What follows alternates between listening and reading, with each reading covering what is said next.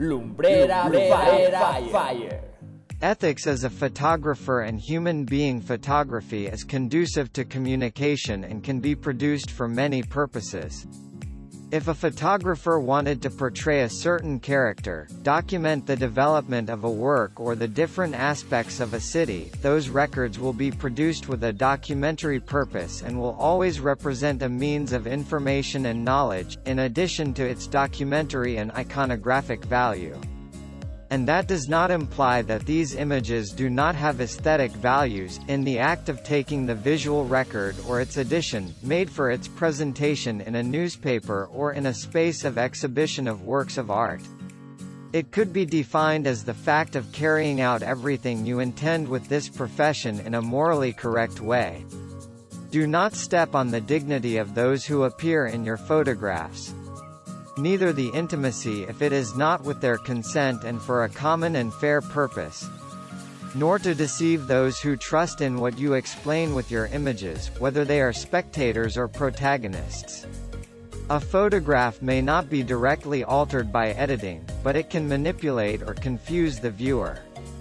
A misleadingly written or driven caption, or an intentional framing that discards or includes some element, is enough to make it a misleading image. In my opinion, there are two types of ethics, ours, the inner one, and the one we owe to the public one. As an advice in the first personal perception I would say never take an image if it is going to lead to a bad conscience later on. Either invading the rights or causing moral damage to others who are the protagonists of our stories, which are their stories, ultimately.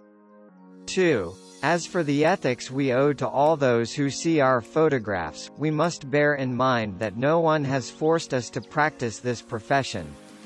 Therefore, to mislead those who base their knowledge of the world on the information provided by our images is premeditated.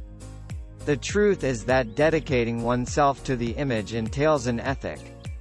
It is about those things that are not talked about much, but that are important and as photographers we need to know them. Let's start by being the ethical standard bearers of our work and, of course, of what is done with it at all times.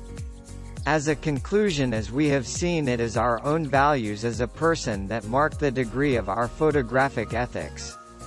In fact, as in so many other aspects of life, Independence, thinking for oneself and away from media or opportunistic pressures is a difficult task in the field of photography. Lumbrera, Lumbrera fire. fire.